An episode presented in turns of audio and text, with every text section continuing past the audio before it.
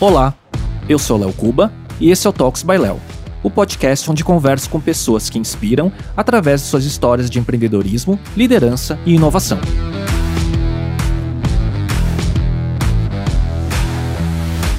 Neste episódio, eu conversei com Tiago Lobo, diretor de eventos e turismo da cidade de São Paulo, empresário e empreendedor social. O Tiago está à frente da SP Tours e é responsável pelo planejamento, organização e produção de centenas de eventos como o Carnaval no Sambódromo, o Réveillon na Paulista, a Virada Cultural, entre outros. Conversamos sobre sua trajetória profissional, sua história com a política que vem desde o berço, pois seu pai foi um dos responsáveis pela fundação do PSDB, sua opinião sobre o cenário político atual na esfera federal, estadual e municipal, a polarização nas eleições presidenciais, além do seu envolvimento e paixão pelo esporte, sua família, rotinas e hábitos. Esse é o episódio 68 do Talks by Léo, no YouTube e no Spotify, direto do estúdio da Pod Factory aqui em São Paulo. E hoje eu recebo o diretor de eventos e turismo da cidade de São Paulo. Ele é também empresário e empreendedor social. Recebo o Thiago Lobo. Thiago, obrigado, um prazer te receber aqui hoje. Prazerzaço todo meu, Cuba. Feliz da vida. Aliás, consegui colocar na agenda. Tava desesperado para vir no podcast.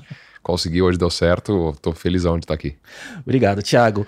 É, Sabe que essa é a primeira vez que eu faço um episódio de podcast cujo tema principal ele passa pelos temas políticos, né? E principalmente com alguém que está de dentro do meio político e no seu caso, de dentro do meio político desde o berço, né? Então, a minha primeira pergunta assim para começar é qual a sua primeira, suas primeiras memórias do ambiente político em casa e o porquê?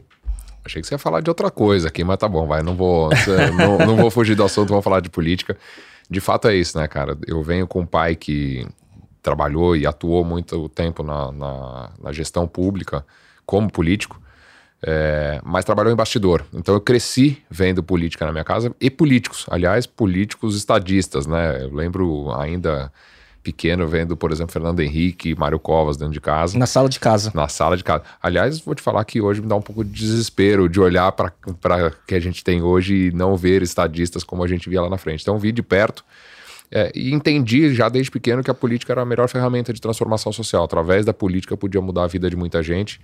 Então, legal, eu sempre gostei. Aí, contando aqui um pouquinho, acho que eu vou poder falar de como foi esse histórico, o porquê que eu cresci e desde quando eu começo a atuar na política, que vem, vem desde o berço que eu vi, que eu, que eu comecei a ver e aprender, mas desde muito moleque eu atuo na política, que não é só política eleitoreira, né, cara? A política, seja no nosso dia a dia, na nossa empresa, na nossa vida pessoal, e as disputas eleitorais desde colégio, né? Que eu já venho já desde movimento estudantil lá no colégio. Então, beleza, legal falar desse assunto. É um assunto que, que me deixa bastante contente. Não, e tem uma coisa interessante que a gente estava convers conversando antes de começar a gravar, né? Que é, a gente está gravando hoje no dia 6 de setembro, véspera do feriado de 7 de setembro, 200 anos da independência do Brasil. E hoje, na sua, no seu cargo né, de diretor de eventos e turismo da cidade de São Paulo, você está responsável pelo evento do Dia da Independência amanhã e você vai virar essa noite, né? Eu já tô virando faz tempo, né? Essa é a minha função hoje, ela é, é, muito pesada, porque a gente. E aí eu já vou falar em números, né? Pra você ter ideia, em São Paulo a gente faz em média 3 mil eventos por ano. Dá uma média de 200, 250 eventos por final de semana. Então, de fato, é uma monstruosidade. Então, não que seja mais um, mas amanhã é mais um evento, é um evento importante, bicentenário da independência. São Paulo tem um, um, papel importante na história do Brasil, o grito da independência. Esse ano, uma característica do desfile cívico, que normalmente acontece no sambódromo do, do AMB, esse ano a gente vai fazer na Avenida Dom Pedro, na frente do museu, porque o museu está reformado. Hoje é a inauguração para autoridades, a partir de amanhã ele está aberto ao público. Então amanhã tem uma gama de atividades, então tem o desfile cívico, depois tem uma encenação já no Museu do Piranga, ali no monumento é, do Ipiranga, do, do Dom Pedro, gritando independência, e depois uma grade de shows bastante importante. Então, legal. Então, daqui a pouco eu tô com bastante equipe lá, trocando o WhatsApp para ver como é que tá a montagem, mas vai ser, vai ser super legal. Amanhã é uma coisa legal, porque é, poucos momentos, e a gente falando de política, onde governo federal, governo estadual e governo municipal atuam juntos.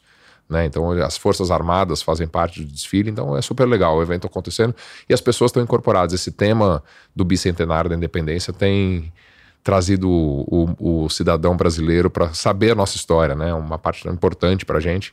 Então, feliz de estar lá, é um evento gigante, tenho ansioso aqui, porque saio daqui para ir para lá para montagem. Não, e obrigado por ter aberto um, te um tempinho para a gente bater esse papo agora. É engraçado, né? Porque quando a gente fala de independência, todo mundo, né, cresceu na escola vendo, né, as margens do Rio Ipiranga e tudo mais, o peso, né, que tem em São Paulo nessa história, né, e 200 anos, acho que é, vai, ser, vai ser interessante, né? Mas, Tiago, o que, que, o que, que é a, a essa uh, uh, a empresa ou a entidade que cuida dos eventos da cidade de São Paulo. Você estava me explicando até antes da gente falar, começar a gravar, mas eu não sabia a dimensão de tudo que tem por trás e o tamanho dessa dos eventos que acontecem, né? A SP Tours é uma empresa já com bastante tempo de existência. A gente era o IMB, já foi é, São Paulo Turismo, ela já passou por outros tantos momentos importantes, especialmente quando foi o IMB, a construção do complexo IMB, onde hoje tem o Sambódromo, um pavilhão de exposições e o Palácio de Convenções, onde tem o grande auditório, que é o Auditório Celso Furtado, o Auditório Elis Regina. É, a empresa se transformou na São Paulo Turismo a gente fez a concessão, é uma coisa super legal de contar, eu acho que dentro do papo a gente vai poder falar disso também. É, foi uma das coisas legais que eu pude participar, que foi o processo de concessão, que é uma política pública de passar a gestão de bens públicos para a administração privada, onde não é papel de, do Estado, de fato, né, de conduzir eventos e locais privados, onde a gestão privada é mais eficaz, mais eficiente, mais rentável e sai do, do, da gestão administrativa direta. Então, São Paulo Turismo Hoje ela é uma empresa de eventos, ela é praticamente uma agência. E a gente, embora seja uma, uma empresa privada de administração mista, onde a prefeitura é o acionista majoritário, a gente tem capital aberto. E a gente executa todos os eventos da cidade, todos os eventos públicos da cidade. Então é, é bastante grande. Dá, um, dá um ex exemplos de eventos conhecidos em N esferas que vocês atuam. Vamos lá, vou falar primeiro os eventos gigantescos, esses todos conhecem. Natal, Réveillon, o 25 de janeiro, que é o aniversário de São Paulo, Carnaval, Carnaval de Rua, o Sambódromo, é, toda a operação do Sambódromo, e o Carnaval de Rua, que hoje é o maior carnaval do Brasil, é toda a operação nossa, virada cultural, virada esportiva, desfile de 7 de setembro, parada LGBT, virada esportiva, virada cultural, Expo Consciência Negra, virada do desenvolvimento sustentável e mais um milhares de eventos. Quantas pessoas na estrutura da agência SP? Ah, hoje, na estrutura fixa, a gente tem 156 pessoas, mas a gente trabalha muito sob demanda. Uhum. É, de, de projeto, com, né? De projeto, né? A gente trabalha com, com produtores e parceiros. Dependendo do tipo de evento, a gente tem a quantidade de parceiros.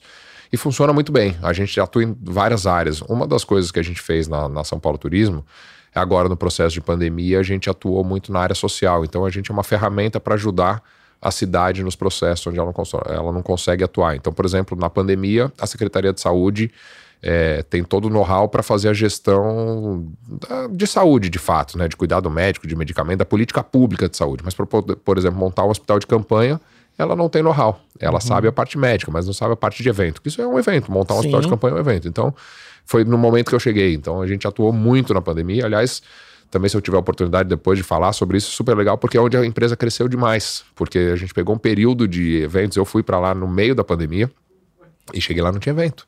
né? E a empresa ela precisa faturar, a gente tem acionista na bolsa, capital aberto, e ela não faturava, não faturava. Começamos aquele processo onde é, tava o boom das lives Sim. e a gente começou uma atuação onde a gente não atuava no mercado do streaming, começamos a atuar, mas ainda era muito pequeno em, em percentual de faturamento. E atuando na pandemia, a gente conseguiu explodir todos os números de faturamento da empresa porque a gente entendeu que a cidade precisava da gente. Nem era objetivo em faturar, era ser um auxiliar da, da prefeitura, que essa, ah, de fato, é o papel, esse é o papel de fato da São Paulo Turismo, ser um auxiliar da prefeitura. E atuando na pandemia, a gente conseguiu resolver vários problemas da cidade, que é a administração direta. Eu já tive experiência na administração direta, sendo secretário de esporte, e sei da dificuldade que é. E a São Paulo Turismo virou um canal para que a gente fizesse. Então, várias ações de pandemia foram feitas por nós. O hospital de campanha, a gente tem um, uma ação super legal que chama Vidas no Centro, a gente, onde a gente oferece banho, banheiro e lavanderia para moradores em situação de rua. São tendas espalhadas pela cidade, agora no frio. Aliás, a execução é de vocês. 100% nossa. A política pública de alguma secretaria, alguém que cria, muitas vezes a gente cria também, mas a uhum. política pública de fato é por alguma secretaria e a gente executa. Agora, que é hoje, um dia de bastante frio aqui em São Paulo, a gente criou uma operação chamada Operação Baixas Temperaturas, também espalhados pelos todos os cantos da cidade. São 10 espaços na cidade onde a gente oferece comida, cobertor e transporte para os moradores em situação de rua que queiram dormir no centro de acolhida. Que eles não fiquem na rua. Então a gente tem toda uma operação logística, inclusive de ônibus, para levar essas pessoas para esses centros de acolhida. A gente oferece comida quente, roupa quente. É, fizemos no começo da operação, começou esse frio, esse ano em maio começou o frio extremo. Então toda vez que está abaixo de 13 graus, a gente monta essa operação, super legal. Então a gente não teve nenhuma morte. Aliás, pelo primeiro ano ainda não teve nenhuma morte por é, hipotermia na cidade. Então são detalhes que muitas vezes a gente não vê, mas fazem toda a diferença. Então, quando você vê e consegue fazer sobre todo esse esforço, já que uma vida é, a gente conseguiu salvar, já valeu a pena. Então, a gente considera isso evento, né? Eu entendo o evento como eventualidade. Então, tudo Sim. que não é fixo, eu considero como evento. Então, a gente faz muita coisa. Então, o Ayangabaú, por exemplo, por um bom tempo foi gestão nossa, depois que ele fez a reforma, hoje está na mão de uma concessionária nosso.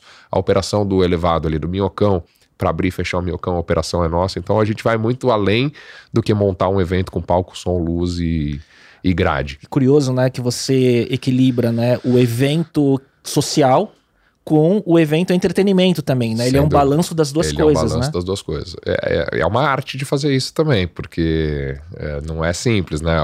Diz o, o Titãs, né? A gente não quer só comida, a gente quer comida, diversão e arte. É. Então é, a gente tenta fazer um pouquinho de tudo. Mas como uma empresa para atuar é, como evento, a gente tem bastante know-how. As pessoas, a gente tem um grupo é, interno que trabalha muito bem e é legal a gente saber que a gente atua no processo de salvar, de salvar vidas, para deixar as pessoas felizes, mas deixar, deixar é, as pessoas com vida e com saúde.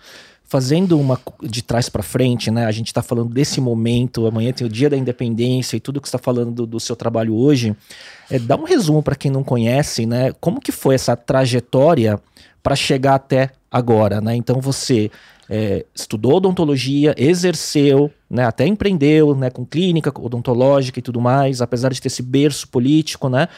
Onde que foi o ponto de virada e como que foi esse desenvolvimento até chegar à, à diretoria hoje da, da São Paulo Turismo?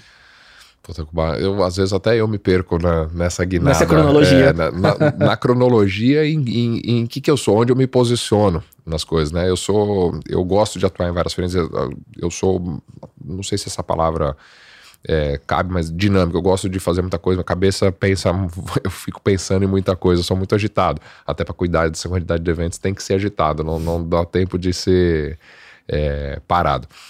Mas eu estudei odontologia, é, fui me especializar em odontopediatria. Não tenho tamanho, estou sentado aqui, mas para quem conhece eu bem grande, então não tenho, não tenho cara de odonto. Não, quem vê acha que a gente tem quase a mesma altura aqui, né? Mas depois na foto que, eu vou, que a gente vai tirar, eles vão ver. Mas eu vou dar uma esticada na foto depois. É, e aí eu fiz odontopediatria. É, me programei para ser dentista a vida toda. É, dava aula de odontopediatria, achei que ia ser isso, fui morar nos Estados Unidos, voltei, achei que ia ser só isso, montei minha clínica, seria um empreendedor da odontologia. E fui convidado para trabalhar numa secretaria de esportes é, por, um, por um cara que eu conhecia, amigo do meu pai à época. E a partir dali começou a minha trajetória. Essa guinada que você me perguntou foi a partir dali onde eu comecei a trabalhar sem experiência na vida pública. Fui trabalhar na Secretaria de Esportes, me apaixonei. Você lembra que época que era? Mais 2007. Um é, pouquinho antes da gente se conhecer, então. Um pouquinho antes da gente se conhecer. Eu já trabalhava muito na área social, acho que também tem a ver com esse processo de, da minha entrada na, na área pública, mas fui trabalhar com esporte e entendi que as paredes do consultório elas estavam pequenas demais quando eu vi o mundo é, da política e a quantidade de pessoas que eu conseguia transformar de vida. Então, enquanto que na odontologia eu atendia 6, 8, 10 pessoas por dia, conseguia transformar a vida dessas pessoas por dia, porque a odontologia tem isso, né? A pessoa chega com dor ou com uma coisa estética que incomoda e você tem é, é, Deus no céu e você na terra naquele momento, né? Com uma pessoa que já teve dor de dente sabe o que eu tô falando. Então o paciente sai de lá olhando você resolveu a vida. E eu entendi que ali já estava pequeno demais. É, a janela do meu consultório estava muito pequena para o horizonte que podia ter, porque dentro da política eu consegui ver que eu conseguia mudar a vida de muita gente. Era uma escalabilidade. Falávamos aqui atrás, Sim. antes aqui nos bastidores, em escalabilidade. E a vida pública era isso, né? Como que eu podia transformar é, mais vidas? E a política era essa ferramenta para eu conseguir fazer. Me especializei na área, fui fazer gestão pública e cada vez mais a odontologia foi ficando mais distante Embora também vou falar aqui das minhas missões humanitárias, que é o que, que eu, volta a fazer em escala, né? Que volta forma, a fazer né? escala, é, é, exato.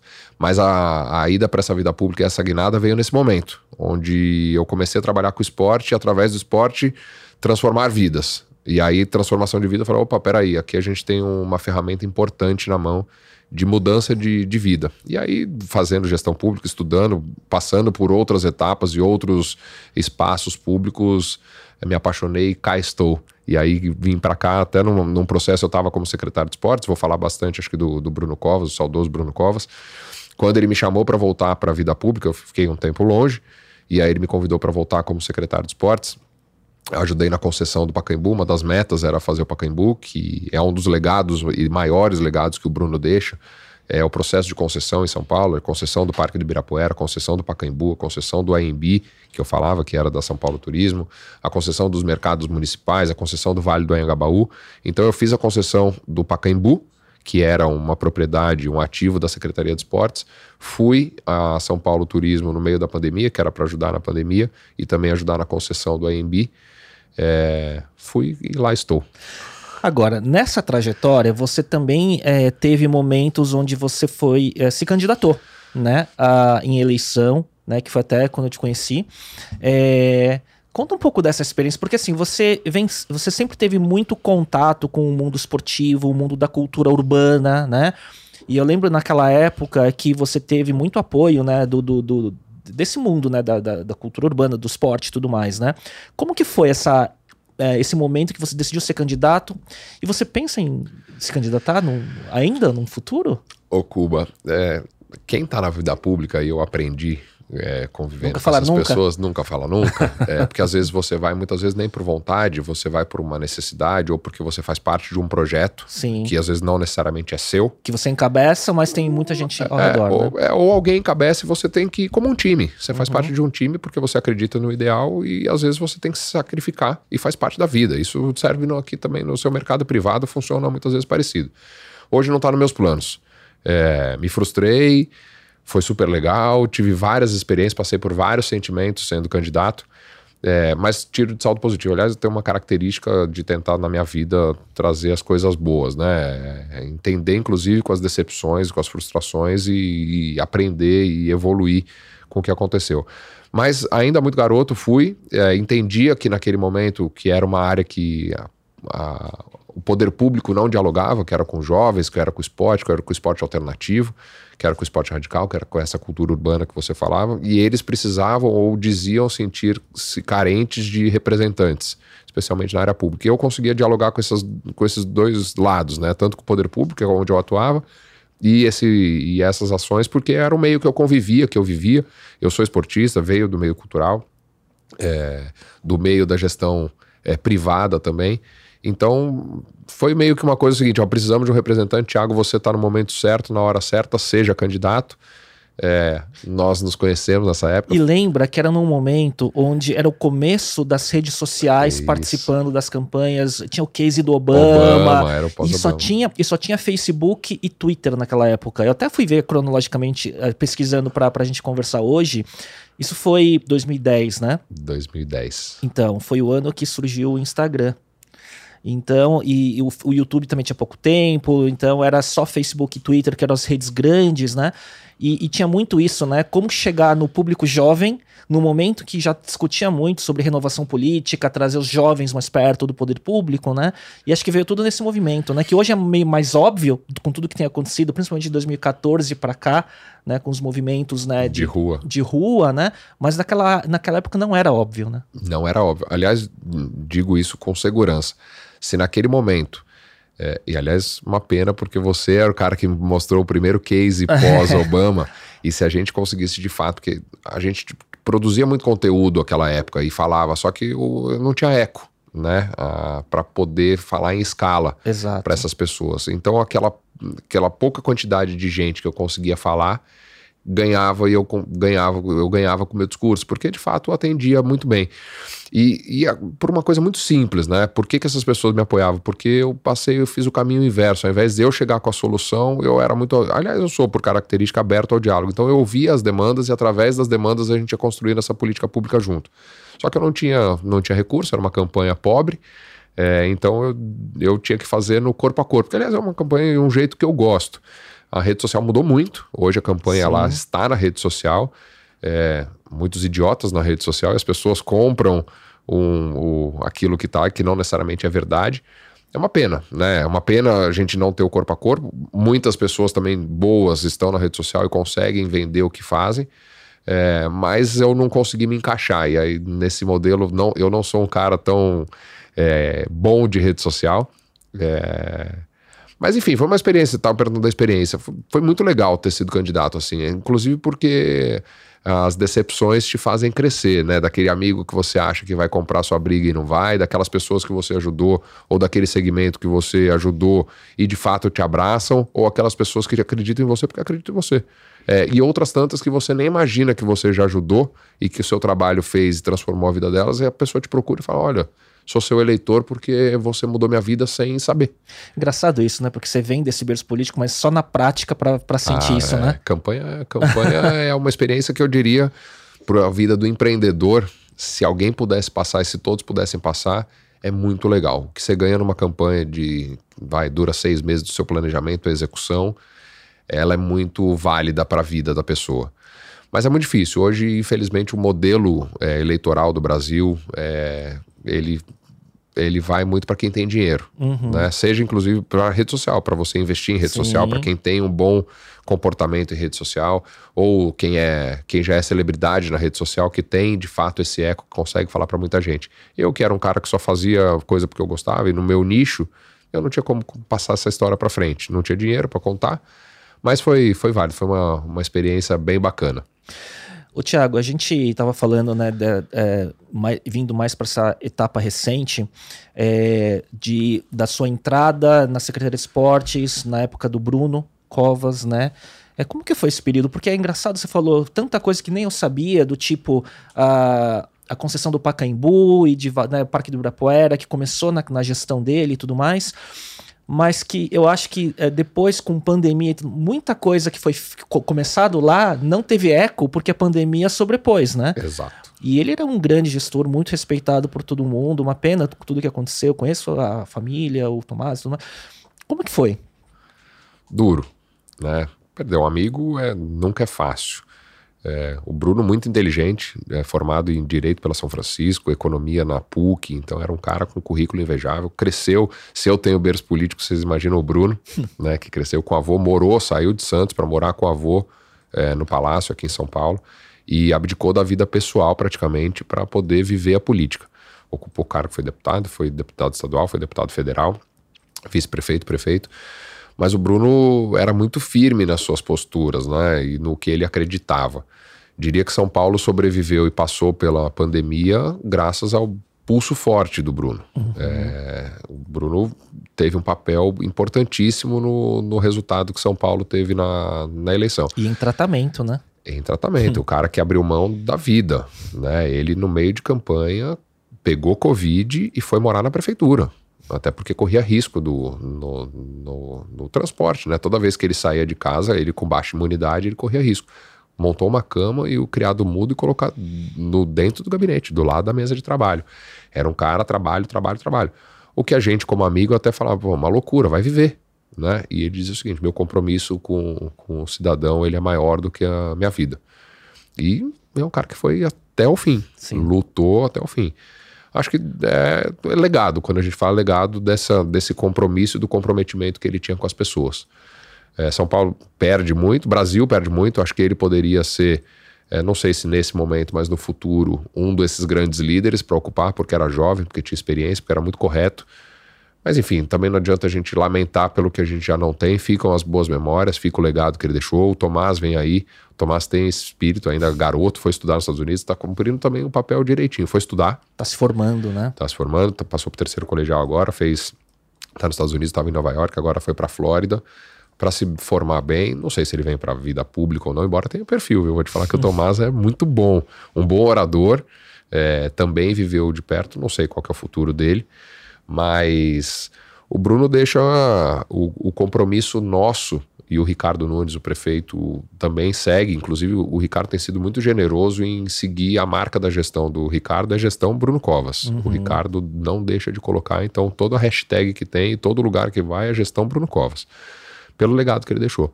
Legal isso, né? E muito ele é legal. de outro partido, ele é MDB, né? Ele é MDB, uhum. de outro partido, é, deixou os compromissos com o Bruno e o que o Bruno deixou, ele seguiu a risca, assim. É, um cara, uma homenagem, de certa uma forma. Uma homenagem. O Ricardo também muito inteligente, muito preparado, foi vereador aqui por um tempo na cidade, conhece as dificuldades da cidade. Então a gente está bem encaminhado. Agora, o, a pergunta que não passa pano aqui, né? Como é que você vê assim, é, você que tem uma origem é, muito ligada ao PSDB, né, até a família e tudo mais, como é que você vê o estado atual do partido no momento né, que a gente tem aí é, a disputa do governo do estado, né? E aí a gente. A, a, o pós-Dória né, foi complicado né, para o partido, de certa forma. Eleição presidencial, onde o PSDB apoia Simone Tebet né, e não tem um candidato próprio, até por tudo, toda a confusão que aconteceu. É, o Rodrigo Garcia aqui em São Paulo para o governo em terceiro lugar nas pesquisas né, e tudo mais. Como que você vê o estado do partido e das lideranças e desse é, momento político de é, eleição presidencial e governo de São Paulo, onde o, o, o, sempre teve um domínio muito do PSDB, né? PSDB é muito forte aqui, né? Por conta da, da conduta dos gestores. Não à toa governa São Paulo há muitos anos, porque tá aqui. O resultado da gestão é o que aconteceu comparado, é o que acontece comparado com os outros estados brasileiros. Né? São Paulo vem se mantendo firme na contenção de gastos, no, na geração de emprego e renda, nos investimentos que se faz infraestrutura e tal. Então, é, puxando a sardinha para o meu lado, mas é o que eu de fato acredito e, e o eleitor dificilmente erra, quando, especialmente por, por, essa longa data, é porque vem acontecendo e vai acontecendo direto. Rodrigo fez uma, uma política junto com o Dória que eu acho bastante interessante, que é a municipalização do Estado, investimento na cidade, porque o munícipe, o cidadão, ele mora na cidade. Então, quem sabe da cidade é o prefeito, é a região ali.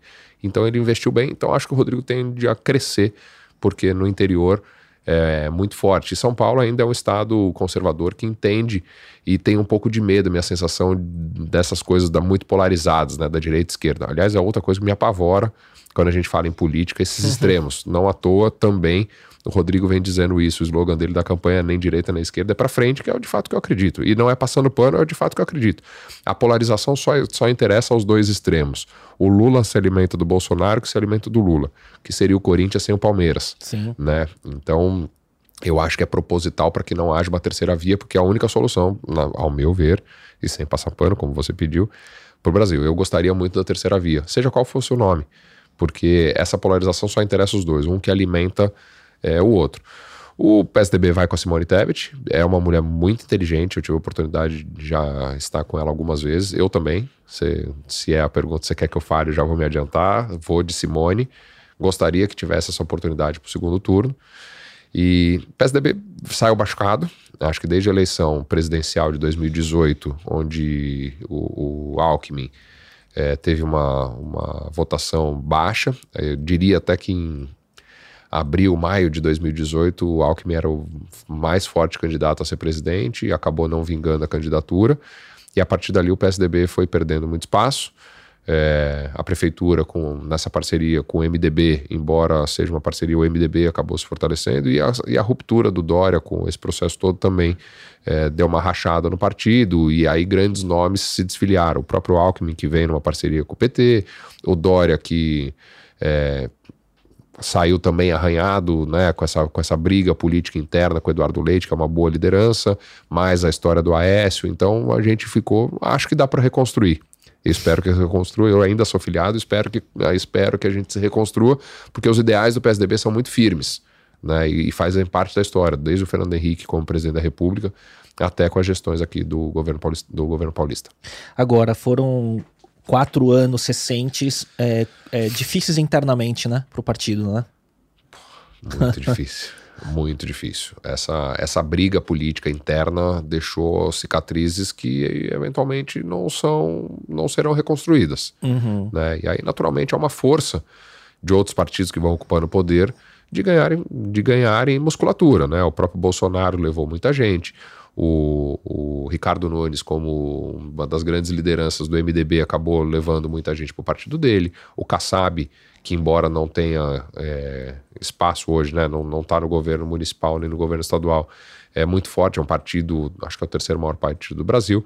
Então o PSDB foi de fato perdendo, perdendo sua força. E se eventualmente perder o governo do estado de São Paulo, que é onde ele finca raízes e onde o mantém no, no game, se perder aqui, aí fica mais complicado. Já não tem a prefeitura, se perder o governo do estado, aí fica complicado. Você sempre foi muito. É, teve proximidade com Alckmin, né? Sempre falou muito dele. É, como que você viu esse movimento, né, junto nessa esteira toda dos últimos quatro anos dele sair do PSDB e estar tá hoje com o Lula, hein? Sabia como... que vinha essa. essa. Essa era a pergunta que eu sabia que vinha. Duro, duro. Né? É difícil ver o, o, o Geraldo ali. Era quem sempre foi a nossa oposição. A nossa maior oposição em São Paulo foi o PT, foi do o próprio Lula, oposição do, do Alckmin. É,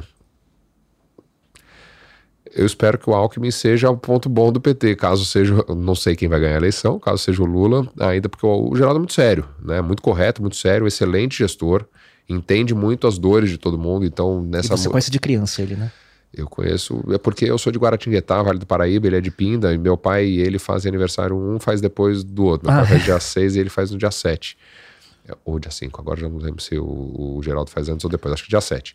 E meus pais foram sempre muito festeiros. E minha mãe sempre fazia aniversário, festa pro meu pai. Então o Geraldo sempre comemorou os aniversários dele na minha casa. Então eu conheço desde pequeno. E ali os dois que fundaram, os dois eram PMDB à época, lá de trás, quando não existia PMD, PSDB, é, e fundaram os dois, meu pai e o Geraldo, foram os responsáveis por mobilizar e estruturar o PSDB no Vale do Paraíba todo. Então eu cresci com eles dentro de casa, uma, uma relação muito próxima. É, mas é esquisito ainda ver. Eu acho que o Geraldo poderia ser a terceira via dentro do PT, caso o PT seja ah. lá. mas não sei. Vamos ver o que vai acontecer. Tem pouco tempo a eleição aí. Ô, Tiago, você sempre teve, eh, foi muito envolvido né, na promoção do debate de jovens lideranças no meio empresarial, cultural, né? Até fazendo aquele grupo do Eu Quero Mais, né? Isso muitos anos atrás, que eu fiz parte, se promoveu muitas discussões dessas jovens lideranças com grandes políticos até na casa do seu pai, né? É, como que você vê hoje, né, é, de, an, desses últimos quatro anos, né, muitos grupos jovens uh, sendo formados para for tentar uma renovação na política, mas ao mesmo tempo a gente não uh, se fragmentou de certa forma também. Como que você vê tudo isso? E, quando, e o quão envolvido você está ainda hoje com isso? É, vou começar pela última pergunta. O envolvimento, eu confesso que eu dei uma brochada uhum. de, dessa política por conta da polarização. E tem uma outra coisa que é assim. Hoje, como eu estou na administração municipal, também é difícil eu, eu ter ali porque eu tenho lado. Uhum. Então eu seria também esquisito, né? Eu não sei se eu sou certinho demais, eu sou seu careta demais. É, promover um, um, debate onde eu tenho um lado e não posso, não posso até porque eu acredito, não, não posso, é que eu acredito no lado que eu estou. Talvez fique esquisito eu promover esse debate, porque talvez ele seja tendencioso. Uhum. E eu não gostaria, talvez seja essa explicação é, de eu estar um pouco afastado. Mas eu, há muitos anos, acho que 2008 ou 2009, eu criei é o grupo, porque eu sempre entendi aquilo que a gente falava, do que o político deve ouvir o que as pessoas querem e não decidir por elas. É, e como eu tinha uma relação próxima com, com esses gestores, por conta da relação do meu pai, depois da minha participação na política, muita gente vinha para mim e falava: pô, Tiago, eu tenho a solução para ah, por que, que o governador não resolve o problema da saúde? É tão simples, mas é um absurdo ter gente em maca de hospital, é um absurdo a educação tá assim, o trânsito é tão fácil de resolver. Peraí, todo mundo tem a solução, mas então vamos lá, vamos trazer esses gestores, vamos conversar com eles e entender. E foi muito legal, foi meio sem querer que a gente começou a fazer essas reuniões, levar esses gestores públicos, presidente da República, governador do estado, prefeito, secretário, deputado, vereador. E é, de vários partidos. De vários partidos. Para poder olhar e falar o seguinte: aqui está a sociedade civil, gente que não tem cargo, que não quer cargo, que não quer contrato, que não quer nada, apenas um, um cidadão comum, é, pagador de imposto, que está aqui. O que, que, esse, o que você, gestor público, pode aprender com o gestor privado e o que, que o gestor privado pode entender das dores do poder público. E, tem, e foi muito legal, porque a partir dali é, várias coisas saíram. Então eu montei o Eu Quero Mais, o Eu Quero Mais é um grupo que você fez parte, aliás, faz parte ainda, embora eu esteja lá meio dormindo, mas você faz parte do grupo, é, que era um grupo de discussão. Então era um grupo heterogêneo, com dentista, médico, publicitário, engenheiro, tudo. E aí as reuniões começaram a ficar super legais, mas pouco efetivas. Era uhum. muito legal você sentar na minha casa e conversar com o governador, com o deputado, com Eu o lembro secretário. uma vez que o, que, o, Alckmin ainda era governador e foi. Não era isso? Não, Foi, não ele, ele era foi três candidato. vezes. Ele era candidato. Mas ele, ele Era. estava como governador, acho Sim, que ele estava concorrendo à reeleição. Sim. Enfim, foram várias, vários desses é, para poder debater.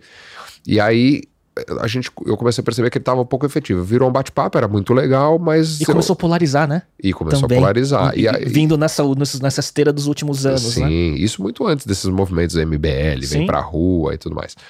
E aí eu entendi o seguinte, peraí, acho que eu tenho um papel mais importante do que só bater papo. É preciso apresentar soluções para esses gestores. A oportunidade de você falar com um gestor público, alguém que tem o poder da caneta na mão, é muito válido. E aí comecei a segmentar. E aí montei um grupo de odontologia, que é a minha área de formação, montei um grupo de esporte, todos eu quero mais, né? Eu quero mais esporte, eu quero mais odontologia, eu quero mais cultura, eu quero mais empreendedorismo, eu quero mais mulher, daí virou um problema. Minha mulher falou: Meu, peraí, eu quero mais mulher, não dá, né? Então teve. tive que mudar o nome do, do Eu Quero Mais Mulher. é, mas era o poder feminino. E a partir daí a gente começou a criar pautas específicas para aqueles determinados assuntos. Porque o governador chegava lá, você tinha um interesse de uma coisa para o governador. Ele respondia superficial, porque ele não podia se aprofundar, porque logo depois tinha uma pergunta de um De dentista, de um jornalista, de um publicitário, de um engenheiro, de um arquiteto, de um economista. Montamos o grupo é, os grupos específicos. E aí a gente conseguiu dar resultado real. E aí eu consegui atingir o objetivo que era o que eu queria. Transformação das pessoas, as pessoas de fato mudarem e poderem ajudar na política. Porque às vezes você tem um empresário, ou você, um cara bem sucedido, com uma empresa, com um monte de, de funcionário, gerador de, de emprego, de renda, pagador de imposto, e você fala, quero ajudar. Mas como que você ajuda? Como aqui dentro do seu Você não tem o espaço caminho, você não tem o caminho? E a partir você não do... confia, às vezes, né? É, E a partir do Eu Quero Mais, você conseguiu dar uma solução. Então, vou dar um exemplo, vou usar um case que a gente usou. Eu Quero Mais Odontologia. O grupo era da odontologia, mas não era só de dentista, era gente da odontologia. Então, empresário da odontologia, dono de, de é, as marcas que atuam na odontologia, o professor, diretor de faculdade e o dentista comum, X. A partir dali a gente começou a produzir propostas para os candidatos a prefeito à época que levariam aquilo para suas campanhas como compromisso de campanha. Então os dentistas, quem era ligado à odontologia, criou um roteiro como, como proposta de governo. Uhum.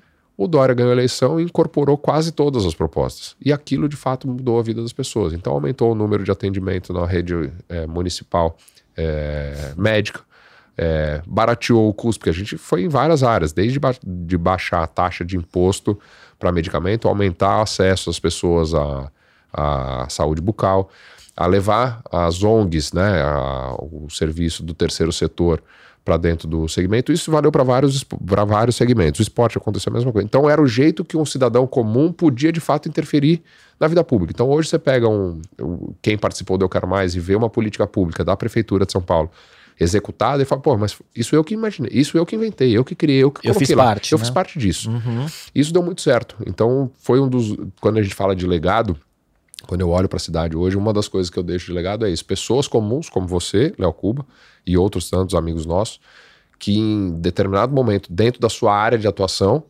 é, médio, grande, gigante ou pequeno empresário, conseguiu de fato contribuir para a melhoria da vida das pessoas. Então, essa, o, o diálogo para mim é sempre válido, porque a gente começa a escutar de uma lente diferente do que a gente acha. E as dores não necessariamente são as, as que a gente imagina. É, eu via assim o quanto você se incomodava quando as discussões em grupos ficavam só nas discussões e você sempre você não entrava nas discussões e tentava trazer para o prático e é isso que você está falando. Agora, engraçado é que tem muito projeto executado, né?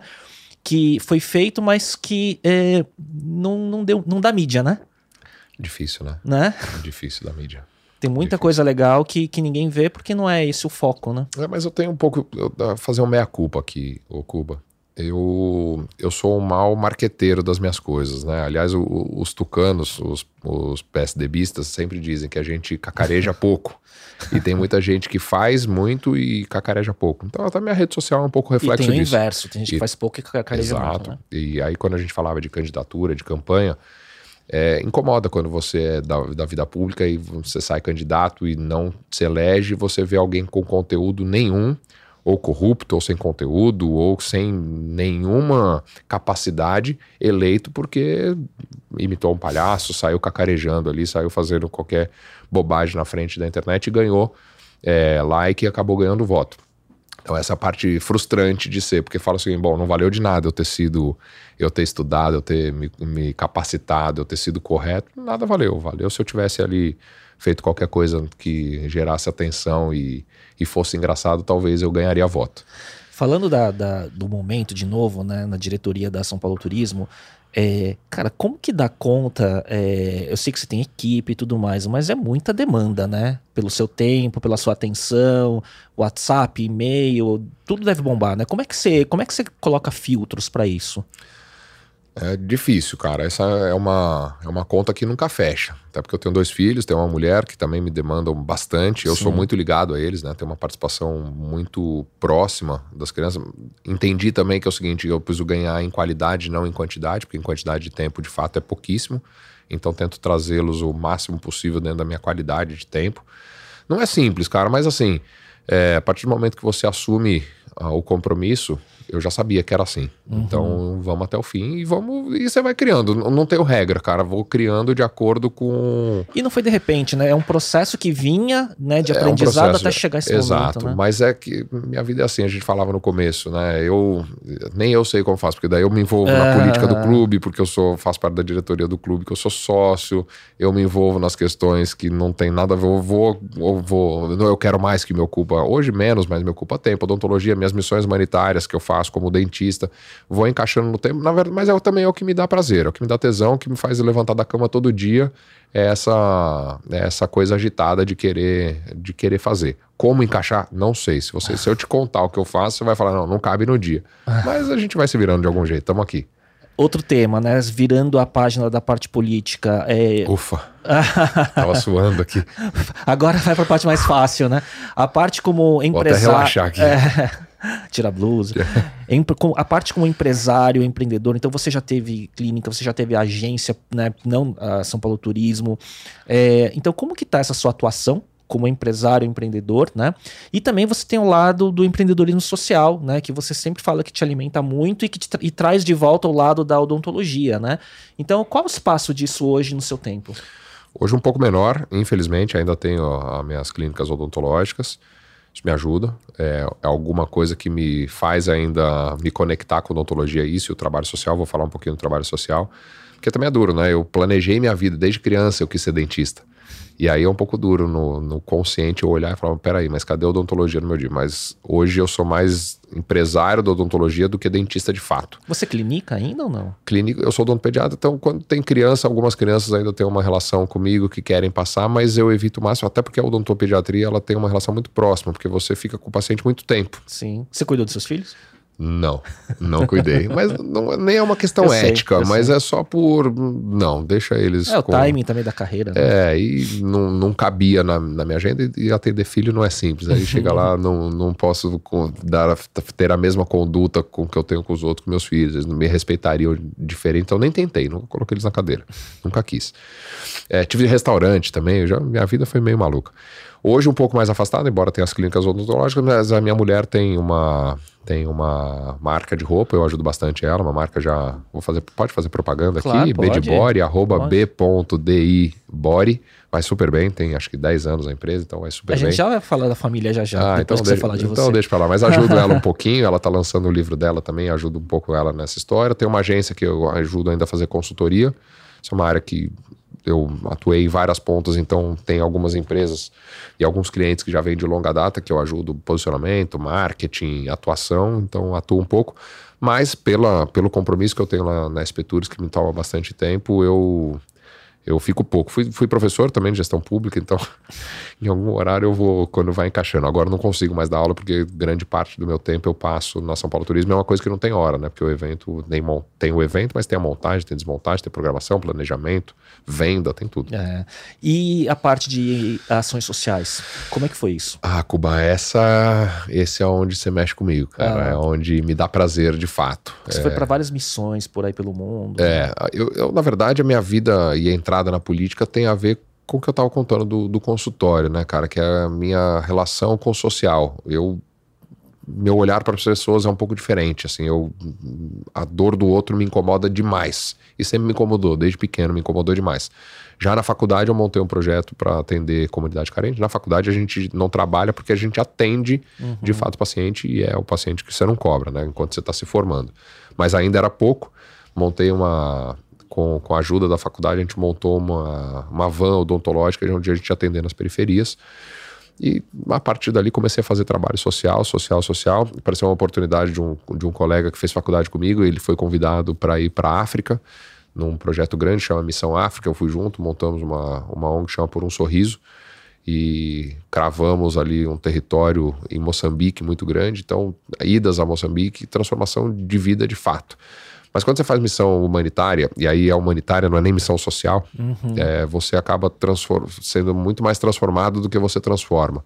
A realidade é muito diferente, né? Inclusive na educação que eu passo para os filhos, como é que meus filhos enxergam. Então é muito mais do que só atender dente. Eu ainda brinco que eu não cuido de dente, eu cuido de gente. Né? O dente é um detalhe daquele todo ali. E aí quando você vai para país como Moçambique, na área que eu vou, que é de extrema miséria, e eu não estou falando de pobreza, eu estou falando de extrema miséria, onde as pessoas morrem de fome de fato, onde não tem saneamento básico, onde não tem comida, onde não tem estrutura nenhuma, é uma realidade muito diferente. Porque no Brasil, é, hoje a gente tem 30 milhões de pessoas na linha da pobreza, mas que elas têm oportunidade ainda de comer, porque o Brasil tem uma sorte de ter terra fértil, de ter, de ter água. Então, onde tem água, tem comida, seja no rio, seja no mar. E lá é uma região que não tem o que fazer, né? Então é muito transformado. E isso é o que de fato me alimenta. Eu gostaria, se um dia eu tiver muito dinheiro e puder abrir mão é, de necessariamente sentar no escritório e trabalhar todo dia para ter faturamento, que eu tenho dois filhos para criar, eu adoraria viver nas minhas missões humanitárias. O que também não é simples, porque ela custa caro, é um autofinanciamento é, te demanda tempo. Eu trabalho no lugar, eu preciso tirar férias para ir, mas daí quando eu tiro férias para ir, meus filhos também me cobram, porque quando eles tiram férias eu já não tô no dia a dia em casa. Quando chega nas férias deles eu também não tô. Então é, um, é também é uma balança difícil de equilibrar. Então, fora o que eu faço na África, eu tenho alguns lugares que eu atendo aqui no Brasil, mas também cacarejo um pouco, não gosto de falar porque tenho medo de soar como algo político, eleitoreiro ou qualquer coisa assim. Então, é, faço muita coisa aqui em São Paulo, na capital, mas não conto porque senão parece que não, cara, eu estou é, transformando é, isso em voto. Então não, eu prefiro contar o que eu faço fora do limite do município, porque daí é o seguinte, para ninguém dizer o seguinte, já tá fazendo. Não é voto. Não é voto. Não quero o voto dessa pessoa. A não pessoa. ser que você queira, queira se candidatar em outro continente. É, que, não, outro, deve ser, que não, não deve, ser o caso, que né? não deve ser o mas caso. Mas é, é, curioso isso, porque, e de fato, não tô aqui levantando a bola também, mas é, é só entrar na sua rede social e ver o, o, que você publica, né? Não, você não tá, você fala muito pouco sobre isso, né? É. Aliás, sempre falou pouco, né? E é o que você tem falado muito sobre pouco cacarejar, né? Aí você começou a falar sobre família, né? E isso que, é o que a gente vê. A gente, o que eu vejo você hoje nas redes sociais é você trabalhando nos principais eventos da cidade de São Paulo, né? Então, hiper bem, hiper conectado com todo mundo, né? E por isso que eu acho assim, você deve ser um para-raio de todo mundo querer falar, né? E... Eu gosto e eu falo, meu. Às é... vezes me controlar que eu falo. Eu tô morrendo de medo se eu não tô falando demais aqui. e teve duas pessoas que passaram aqui no, no, podcast que te conhecem e tiveram parte de eventos que você fez, que você estava presente é, prestigiando. A Ana Paula Graziano teve aqui, que fez o, o Arnold Sports, né? A Renata Spaliti também teve aqui. E mas a outra coisa, fora essa parte do trabalho, que não é uma autopromoção que você não que você faça, mas é você ter muito família, né? Então, a, a, a Leca, sua esposa, seus filhos, né? E quando a gente se conheceu, sua filha era pequenininha ainda, então isso, sei lá, 14 anos atrás, algo do tipo, né? E, e isso uh, é o que, que mostra muito. Então, fala um pouco sobre isso, né? O papel de ser pai. E também essa questão toda que você falou do apoio, né? Que tem, tem toda essa transformação de carreira da Leca acontecendo, né? E conta um pouco sobre isso. Você tá judiando, hein, cara? Você passou, passou da política, daí você falou para as duas coisas que eu mais gosto, que é família é. e o trabalho social. É, tava falando disso, né? O, o, meu tempo com meus filhos é muito precioso, assim. Eu gosto, eu tenho uma relação muito próxima. Eu tenho um menino de 12, o Gabriel, uma menina de, de, de 16, a Giovana. Uma relação super legal. É, difícil. E ela é da tua altura quase já, né? Um, eu vi numa foto é, no seu Instagram. Espero que ela não fique da minha altura, começa 1,96m. Ela tá com 1,81m. espero que ela tenha parado Cara, de 1, crescer. 1,81 é muito alto. Mas é muito legal, porque minha filha tá na fase da adolescência e ela puxou a mim e puxou a mãe, que ela é a É a promoter. Do- então, então tá Eita. sempre junto de, de- junto de gente, cheio de gente do lado e tal. E agora tá na fase de sair. Então, muitas vezes eu saio com ela. Ninguém Sabe? chega perto, né? Ninguém. É uma, é uma estratégia, né? Que ela não me ouça, mas é uma estratégia. Brincadeira. Me dou, me dou super bem com ela. Às vezes levo, então ela tá. É um, é um período também de aprendizado, né? A Sim. gente vai soltando aos pouquinhos. Então me eu convivo muito bem com ela nessa transição onde ela tá é, conhecendo um mundo novo, uma área. um- um- é, espaços novos, festa, bagunça, não sei, mas muito legal. Ela é muito responsável e à medida que ela vai sendo responsável, cada vez mais a gente vai soltando a corda para ela ir. Só um parênteses sobre isso, como que foi? Eu, eu, eu vivi um- uma ponta da adolescência, que é a minha filha entrando na adolescência com pandemia, numa fase da vida que é muito convívio social nessa fase, e a tua filha na adolescência. na né? A minha filha. Foi um caso engraçado até você falar disso, Cuba. Na minha casa, é, a Giovana, os dois têm quatro anos de diferença. A Giovana se deu muito bem, dentro do razoável, ela se deu bem porque ela, através dos aplicativos, ela todos os dias ela tava naqueles chats com todo mundo, falando com 500 pessoas, as pessoas procurando, e ela era o hub para poder se comunicar. O Gabriel, por mais comunicativo, extrovertido e também ligado a muita gente, ele não. Sentiu mais? Hum. Ele sentiu a porrada. Ele foi pra dentro. Ele virou. Teve casos de medo, não ficava com medo de ficar no escuro, não queria mais dormir sozinho. É, se relacionava muito pouco. A gente tinha que incentivar, liga pros seus amigos, faz um FaceTime e tudo mais. Pra ele foi muito mal. Comprei um cachorro, que é o Uhum. Golden, hoje é meu parceirão também, é o, o- o quinto membro da Qual o família. nome dele? É, Joey. Ah. Figuraça, anda comigo, vai trabalhar comigo vários, vários momentos. É o cara, é o cachorro mais popular, porque todo evento ele tá junto. É, hoje, graças a Deus, né? A cidade, o- hoje os eventos são super pet friendly, os lugares são pet friendly e ajuda bastante.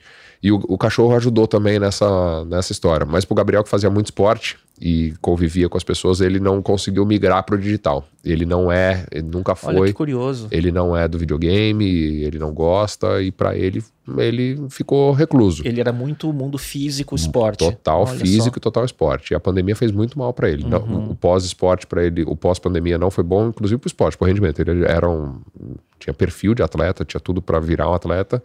E ele não conseguiu, depois deu uma, uma murchada nesse processo. A escola também, ele não conseguiu o rendimento que ele tinha. É, no, não, não, não foi bom, cara. A pandemia, ele foi daqueles casos que a pandemia atuou e atrapalhou. Minha filha se deu super bem. Passou na pandemia como se nada fosse. Ele sentiu ainda, a gente sofre o processo. A gente ainda tá no processo de Uhum, recuperação. sim, entendo. É, mas enfim, então muito próximo, ele super próximo a mim também. Parceiro de todas as horas, mais parceiro no esporte. A É Giovana, corintiano ou não? corintiano doente, mais, não sei se mais Os dois? eu- os dois. Eu sou Eita, mas corintiano. imposto, né? É, não- eu sou muito democrático. Aliás, o alicerce da minha vida é a democracia. No caso do futebol, não. É, é autoritarismo total, é só Corinthians, não tinha. Mas é super legal, super parceiro, vai comigo em quase todos os jogos. É, então é algo, algo que alimenta a gente também. Enfim, cara, não- conviver não é simples. Quatro pessoas, cada um com o seu perfil. A Leca com uma personalidade super forte, é, super ativa, é, super protagonista da vida. E tá lançando o livro agora, eu tava falando, super legal. E vamos convivendo, cara. É, A vida vai assim, feliz. 18 anos, e essa semana passada a gente fez Nossa 18 anos de convivência, atingimos a maior- maioridade como convivência. É, espero que a gente vá longe aí. Mas tá, tô, tô feliz, cara. Tô numa vida feliz. Ela me ajuda muito também, porque eu vou te falar que eu sei que não é fácil ser casado comigo, cara. Eu sou chato com algumas coisas, mas especialmente pelo tempo que eu fico fora Sim, sim. Pelas demandas da sua vida, né? pelas demandas da vida. E eu tento, que também não é fácil. Mas eu- ela também, né? Porque ela, Ela vem também. do mundo artístico também, ela né? vem do mundo Ah. artístico e ela também super agitada. Mas é um problema, cara, porque é, eu tento, e nem sempre eu consigo, quando eu chego em casa, deixar os problemas pra fora. Acho que eu consigo deixar os problemas pra fora, mas muitas vezes eu ainda tenho trabalho pra fazer quando eu chego em casa, porque as coisas estão acontecendo.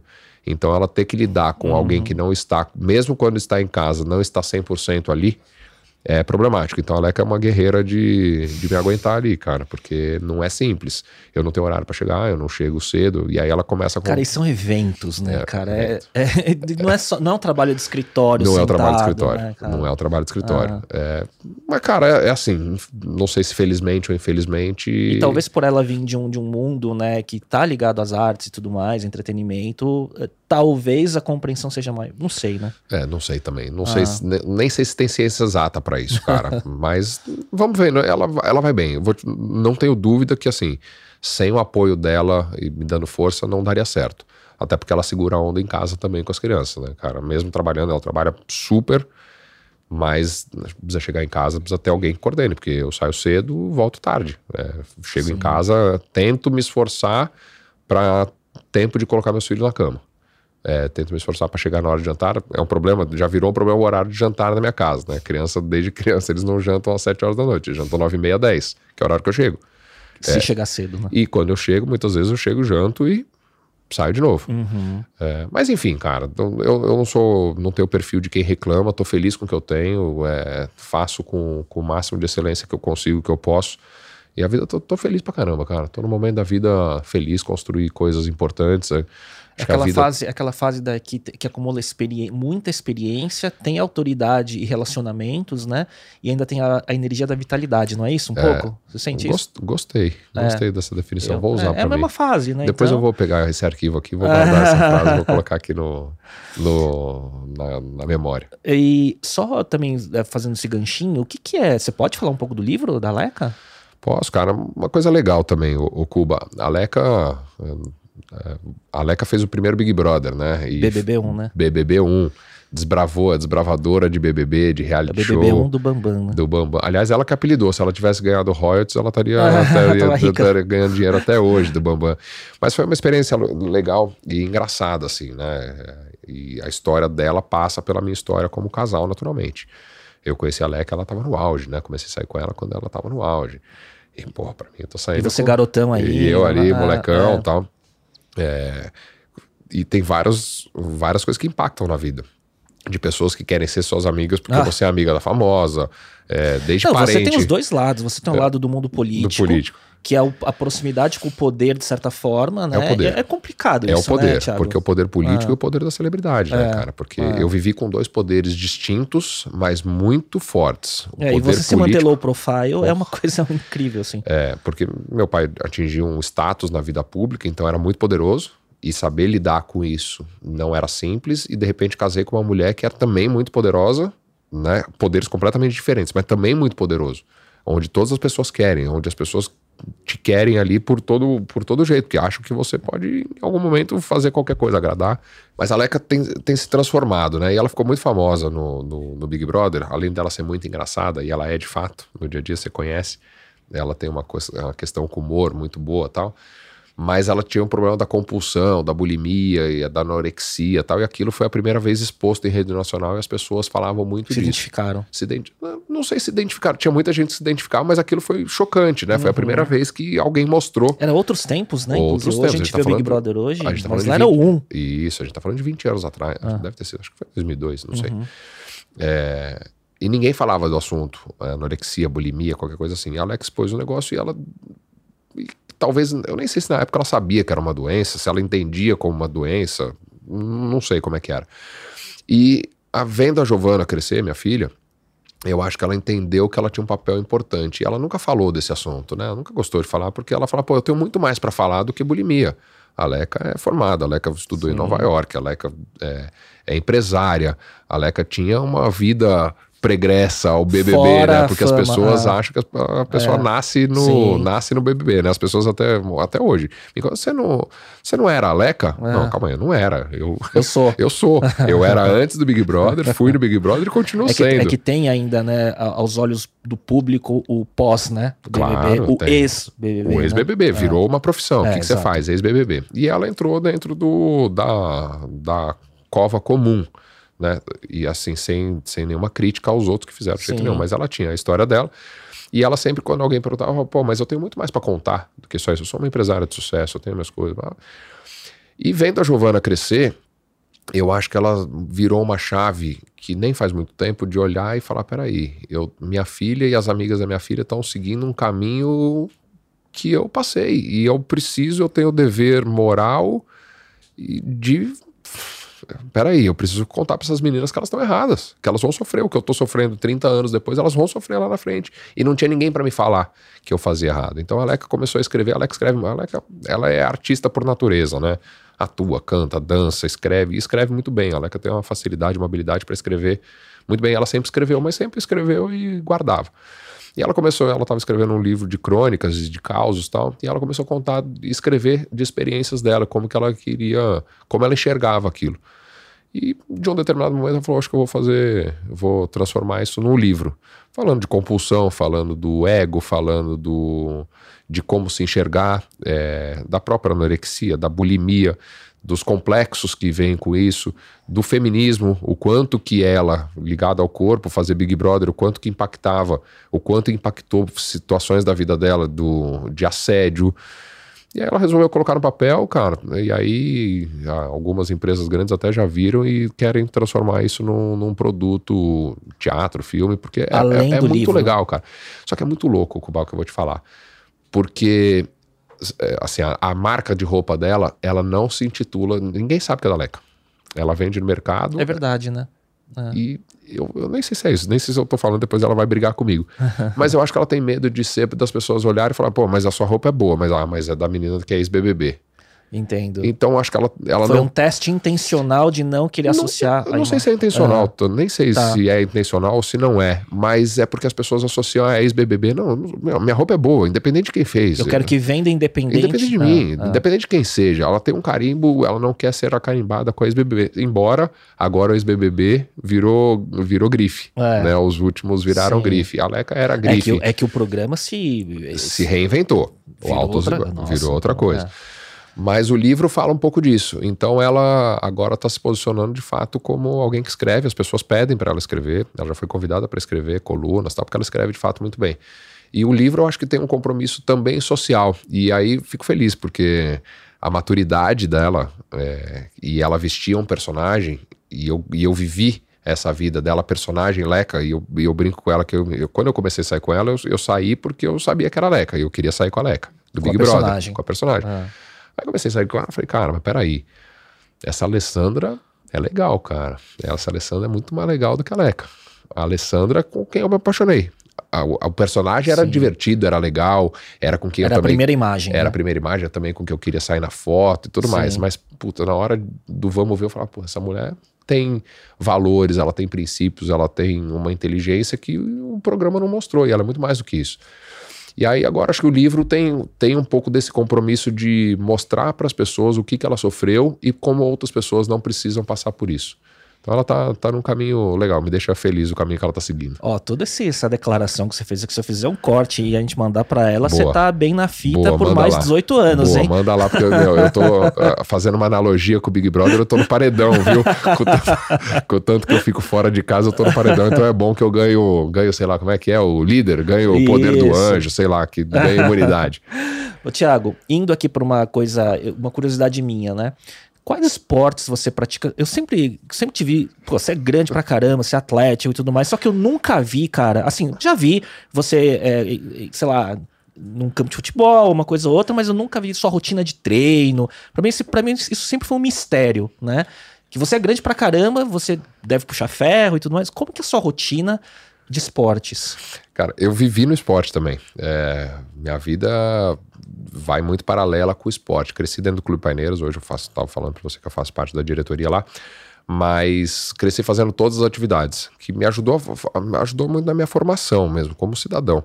E por isso que também na política eu entendi o esporte como transformação social, porque eu vivi isso. Não transformação social, mas o esporte me ajudou é, na vida profissional, como empreendedor, determinação, disciplina, disciplina né? trabalho em grupo, respeito. É, tem, o, o, esporte tem valores que, se a gente fizer analogia para a vida, ajuda muito, especialmente para quem é empreendedor. Quando a gente pega a trilha do empreendedor, você é um empreendedor nato, um empreendedor referência, Cuba. Quando a gente fala de trilha, e essa Sim. é uma palavra comum para o empreendedor, a trilha, se a gente respeitar o que o esporte ensina para gente, é, a chance de sucesso é, é, é super grande. E eu cresci fazendo esporte. Então eu faço, modéstia à parte, eu faço tudo mais ou menos bem, porque é. eu cresci fazendo atividade. Então fiz natação, fiz polo aquático, fiz judô, fiz atletismo, fiz, fiz. Bom, eu fiz os esportes de luta, fiz esporte de água, fiz esporte de bola, fiz esporte de areia e fiz esporte de mar. Então eu faço um pouquinho de tudo. Faço hoje musculação, até porque eu operei a coluna. Tive um problema de uma hérnia de disco, até eu pela tive. minha altura. É, Puta, insuportável. É, é. Isso me ferrou muito. É, pela minha altura, pela minha profissão, a ergonomia do dentista Sim. é muito ruim. Não, e você tá de pé também muito é, tempo, às vezes sentando em lugares com ergonomia ruim. Ruim. Né? E, o, e quem é muito alto como eu tem uma tendência à curvatura, porque todas as pessoas são mais baixas, então você tende Sim. a se curvar. Mais uma herança genética, mais falta de, de um treino específico. Tive a cirurgia da coluna. Então hoje eu faço musculação, muito menos do que eu gostaria, faço uma, duas vezes por semana. É, jogo bola ainda, sou goleiro, pouca gente sabe, mas quase fui profissional. É mesmo? É, Corinthians? É, cara, eu não. eu sou tão corintiano, cara, que eu contar isso. Mas eu jogava bola e o Palmeiras me chamou para jogar. Puts. E eu não quis ir. Ah. E quando eu fui, depois entrei na faculdade, minha faculdade era integral. É, odontologia era integral naquela época. E é o momento que eu tinha que tomar a decisão do que fazer. Eu tinha sido convidado para jogar bola nos Estados Unidos, fazer uma universidade lá. E aí me chamaram para ficar aqui e eu falei, bom, vou treinar. Só que o treino era de dia. E aí eu não podia, então eu tive que abrir mão. Não sei se foi uma decisão acertada, talvez se eu tivesse sido goleiro, estaria hoje milionário, né? Com os salários que se ganham hoje, assustador, né? Como Sim. o mercado do futebol paga. Mas enfim, brincadeiras à parte, fui, optei para estudar e usei o futebol como recreação.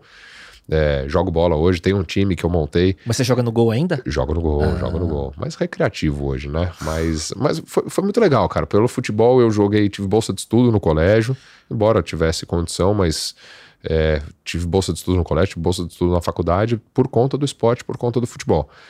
E montei um time, faz 24 anos, tem um time chamado Projeto Tóquio, super legal, é um time de amigos. É... E qual frequência vocês jogam? Hein? Ainda jogam com frequência? Ainda, ainda joga, mas um time muito legal, cara. Na verdade, amador, mas um time de amigos, competitivo, um time forte, competitivo. Jogamos hoje campeonatos importantes, cheio de ex-profissional. Rodamos o mundo já, já rodei o mundo jogando bola com esse time.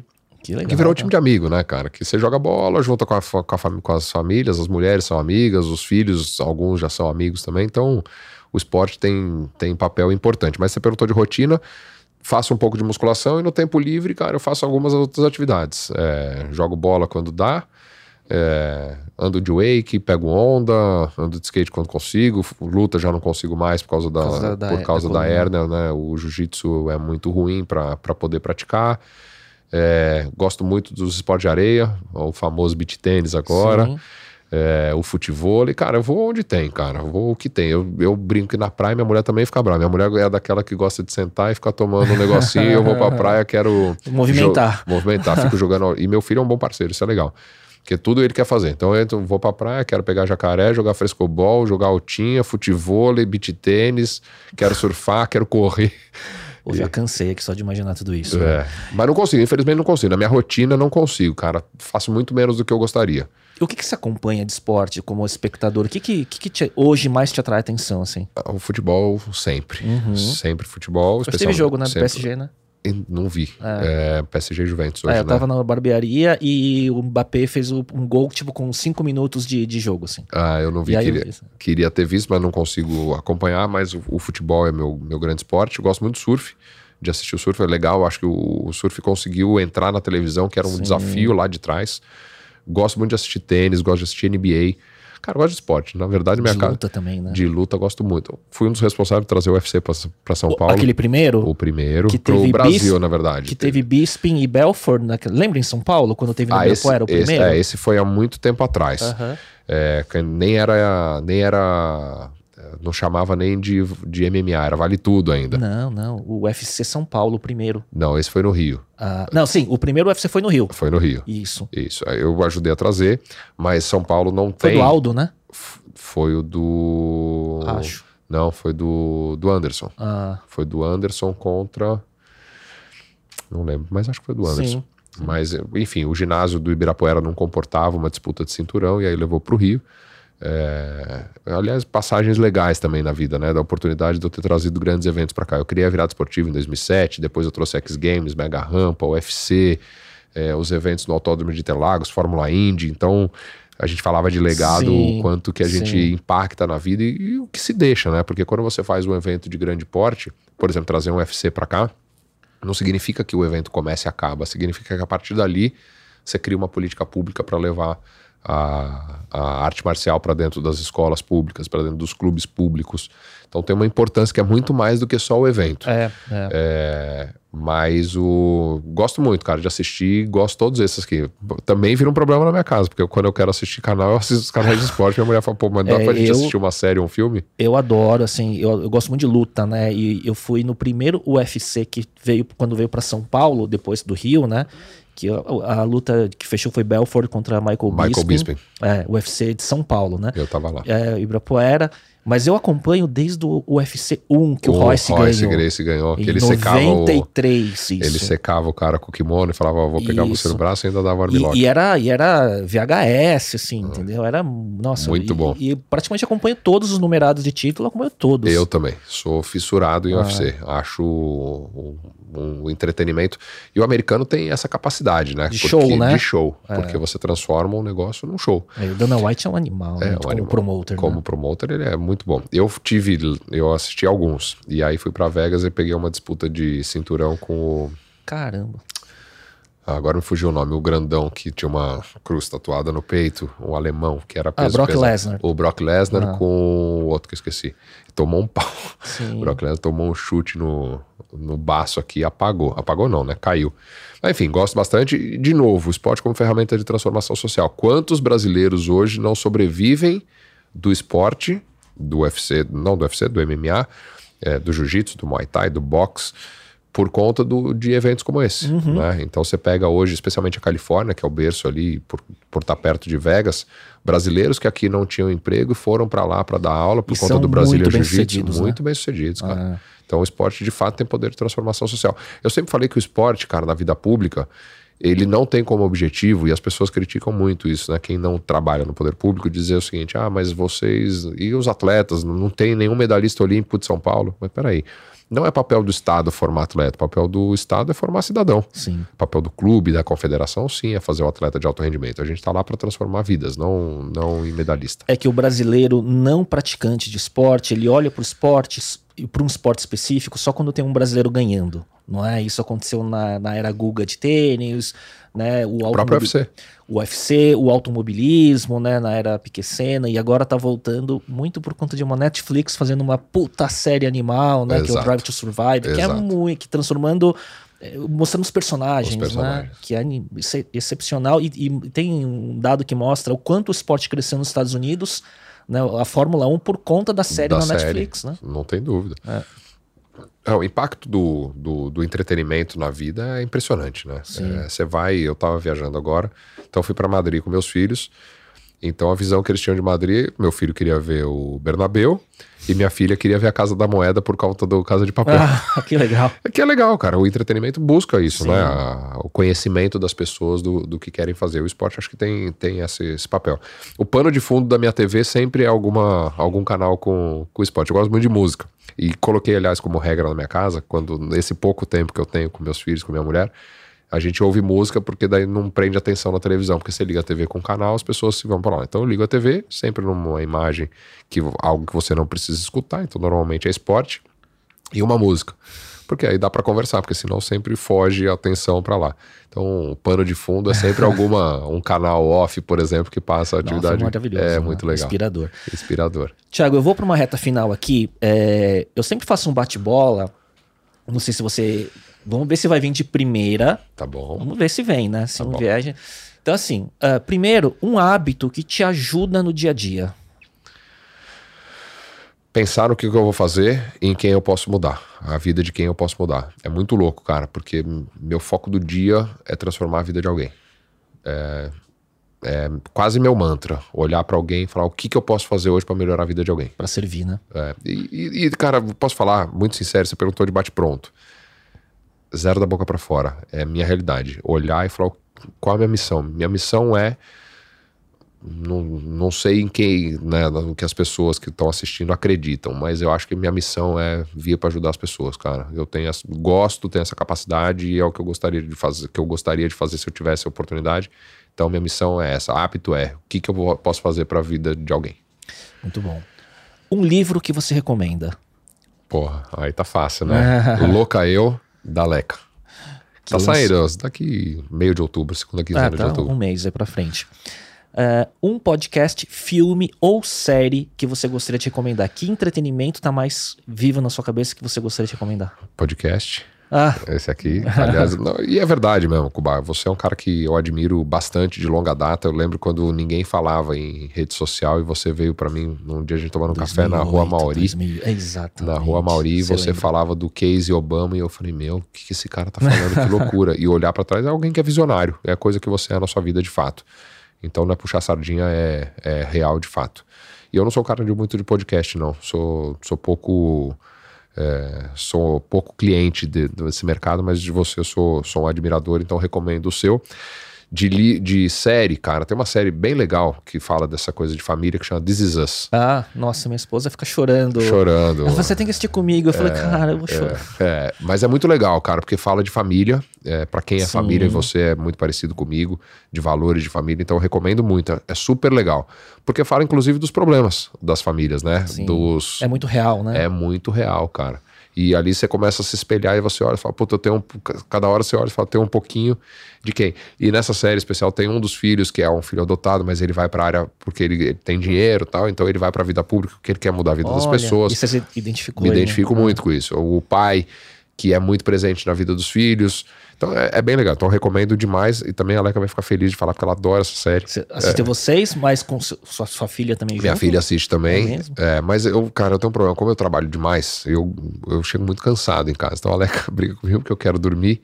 Ela quer assistir filme, eu, na hora que ela liga, na hora que tá passando o trailer, já fui, já, já fui. E ela tem dificuldade, ela tem insônia e eu não. Então é um problema. Você acorda cedo?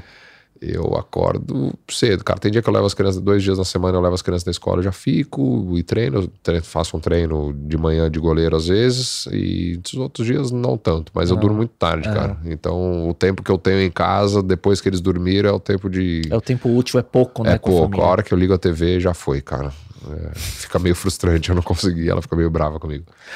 Uh, essa pergunta é um pouco mais difícil, mas um aplicativo, um aplicativo do celular não óbvio que você usa com frequência. Tem algum aplicativo que não seja WhatsApp, rede social, que você usa muito? Tem um que eu gosto bastante, cara, chama Vivino. É o de vinho. Sim. É, eu gosto demais, cara. Você fotografa ali e ele sim. vem. Ele traz o rótulo, ele traz tudo. Traz né? rótulo, preço, o que combina. Nota. É muito legal, cara. Recomendo. Esse é um, é um, não é nada óbvio, mas eu, eu uso bastante. Então, que mostra parte do seu hobby, né?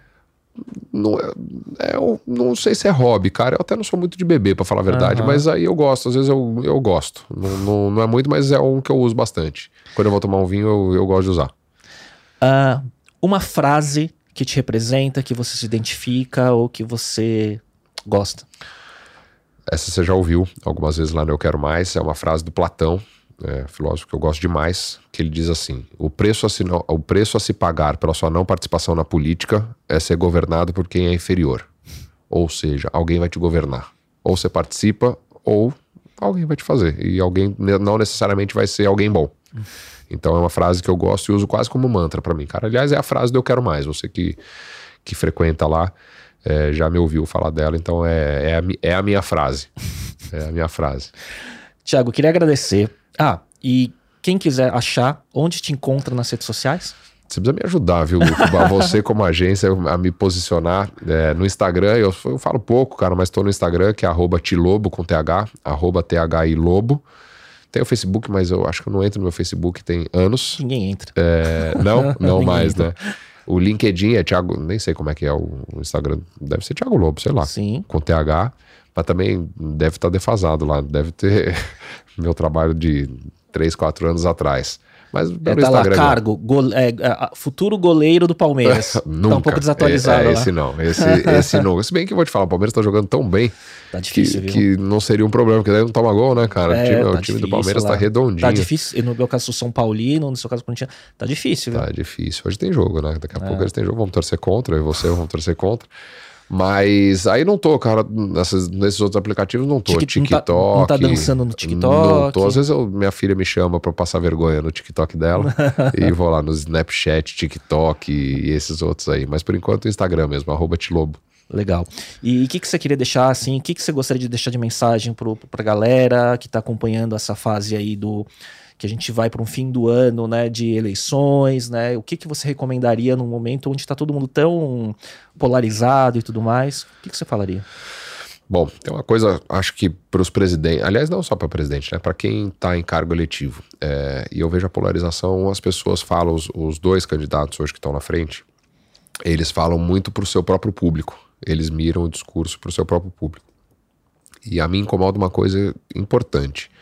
Quando o cara se elege, ele não, ele, ele não é eleito para governar só para aquele público. Ele governa para todo mundo, inclusive para quem não votou nele Sim.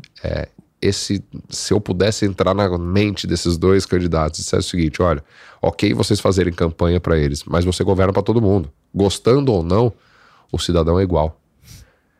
É, isso é o que mais me incomoda na, na vida pública. Então, quem for votar, votar com consciência, entender quem é o seu candidato. A gente está falando dos candidatos aos, aos cargos majoritários, né? Governador, presidente e senador. Mas o deputado, eu que fui candidato a deputado, é, vai atrás do cara, vai saber o que, que é, não vai pegar o santinho no dia da eleição, nem só pegar a indicação do amigo, vai atrás, vai, pergunta. É, é muito ruim quando você pergunta para um. E a grande maioria, é, quem você votou há quatro anos atrás, as pessoas não sabem. Ou votaram porque alguém indicou, legal, tem São os indicação. cargos que fariam a maior diferença, Fazem né? a que é diferença. a Câmara, o a Senado, Câmara. Federal, especialmente a Câmara Federal, né? Porque é, muitas vezes é quem faz o contraponto do presidente é a Câmara. Então, o recado é: saiba quem é, cara. Você está contratando um cara. Se, se fosse para sua empresa, você não entrevistaria, você não iria atrás. Você está dando um cheque em branco para alguém que vai te governar. E a frase que eu te falei do Platão tem a ver com isso. Se você não for atrás, você não investigar, alguém vai governar e você vai passar quatro anos reclamando que a sua cidade está ruim, que a saúde está uma porcaria, que o investimento do país está assim, está assado. Enfim, seu recado, mas queria te agradecer, Cuba. Que, cara, super, super, super feliz, super impressionado com o estúdio, vocês estão de parabéns. É, diria do que eu vejo de podcast, disparado, vocês estão há anos-luz à frente de, de todo mundo aqui. E assunto pra falar não falta, né? Puta, se a gente puta. quiser falar de esporte, tem assunto. Se Tem falar de assunto. política, se a gente quiser falar de, de família, né? Então, Aliás, falei, pô, pô, outro você vem falar de esporte aqui, só desses feitos do esporte são muito legais, cara. As Não, coisas que a e- gente e uma- já fez assim. E uma coisa que eu tenho feito, às vezes são mesas redondas, né, com pessoas de, de outras áreas. Então, por exemplo, é, penso em fazer um só sobre esporte, trazendo um esportista e tudo mais. A gente pode fazer um, um, um episódio como esse mais pra frente. Puta, muito legal. Fiquei felizão, aqui um pouco nervoso no começo. Que é isso. É, mas você me deixou é, bem tranquilo. Cuba, é, além de um grande empreendedor, aliás, a gente não falou de Sebrae, de empreendedorismo, né, cara, que você faz com louvor. E eu acho que o empreendedorismo é uma das saídas do Brasil. Sim, sem dúvida É, nenhuma. incentivar o microempreendedor, é, formalizar esses caras, é, porque eu tive uma oportunidade no Sebrae e entender que esse cara precisa de formação e precisa de um mínimo de apoio. Eu lembro quando a gente lançou o, o microcrédito a juro zero. Isso transforma a vida da Dona Maria, do seu João, que estão na periferia, que não sabem nada, que não entenderam, faz o bolo, que ele é pintor, que ele é eletricista. E quando você dá um microcrédito para o cara comprar uma ferramenta, para ele comprar uma máquina, para a senhora comprar um fogão, uma panela, a partir dali ele começa a sobreviver sem depender do governo, sem depender do assistencialismo. E aí ele pode mudar em quem ele vota, porque ele olha e fala: pô, mas eu não preciso do dinheiro que vem fácil. Eu posso, Vota no projeto. Eu voto no projeto. Não, e é curioso, né? Porque você vê de um lado um, um- um discurso na campanha, nos debates, muito voltado ao assistencialismo, né? A- As verbas assistenciais que estão sendo aumentadas e tudo mais, e por outro lado, quando você dá esse exemplo do Sebrae, é, a capac... é, é a- o microcrédito para capacitação, que aí transforma, né? Transforma você não deixa mais dependente do Isso. governo, É né? a tal frase, né? Eu não dou o peixe, eu ensino a pescar. Sem dúvida. É, acho que essa é a grande transformação do Brasil. Tiago, muito obrigado. É, boa madrugada montando o evento de 7 de setembro. Ó, vou ligar a TV, vou ver como é que tá esse, né? Vou, vou ver esse desfile de amanhã. Pode ir lá. Pela internet, E outra, outra coisa legal também. Então, tô falando de, de 7 de setembro agora, mas esse final de semana tem um evento importante, São Paulo Ironman. Olha uma das só. maiores marcas do esporte. Aliás, tem uma curiosidade que eu fiquei sabendo essa semana do Ironman. O Ironman é a segunda marca mais tatuada no mundo. É mesmo? Só perde para Harley Davidson. Nossa Que senhora. louco, né? É uma marca muito importante. Pro esporte é uma marca muito importante. Eu trouxe Isso porque é um nicho. é, um, é muito nichado. Mas quem faz, porque o Ironman tem uma, é uma questão também psicológica, é. é muito legal. E eu trouxe em 2019, eu estava como secretário de esportes, e agora vamos fazer essa edição. Vai participar? E... Não, não, não dá para mim, cara. Essa eu vou ficar só assistindo. Mas é super legal, porque sai o, o pessoal nada na raia da USP, pedala na marginal inteira, é, Pinheiros, né? E depois corre dentro da USP. Vai Mas... ser sábado? Domingo. Domingo? domingo então vai estar tá interditado muito Parte da, trechos. É, né? mas pouca coisa. A gente. Vai transmitir TV? Alguma coisa? A Band vai fazer boletins. A gente colocou em contato, trouxe a Band para fazer, não transmissão, é um evento longo, né? Então, para ocupar a grade é ruim, mas ela vai dar. É, vai cobrir, vai fazer depois os spots, vai, mas vai ser bem legal. De novo, geração de emprego e renda, turismo para a cidade, porque vem muita gente. O, o cara do Ironman, ele é um cara de alta renda. É, então ele traz gente para cada. Quantos atletas devem competir? São 1.600. 1.900. 1.900. E o Ironman, em média, leva 4 a 5 pessoas por atleta. Então você tem geração de emprego, você traz o turismo para a cidade. E fora que colocar São Paulo de novo. São Paulo tem que entrar e tem que ser. É, protagonista, protagonista né, nesses grandes não, não eventos esportivos. A gente tem trazido agora na São Paulo Turismo o The Town, que é o evento do Medina, que é o tipo Rock in Rio aqui Sim. em São Paulo, o Lollapalooza, o Primavera Sound, que é o evento de música de Barcelona.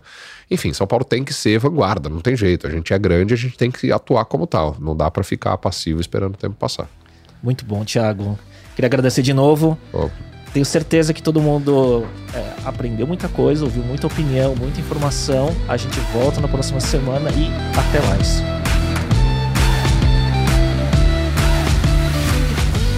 E para você que chegou até aqui, gostaria de te convidar para acompanhar o canal no YouTube e o perfil no Instagram, onde você pode se atualizar sobre novidades sobre o podcast e conteúdos derivados. Procure por Talks by Léo no YouTube e Digital by Léo no Instagram. Até lá!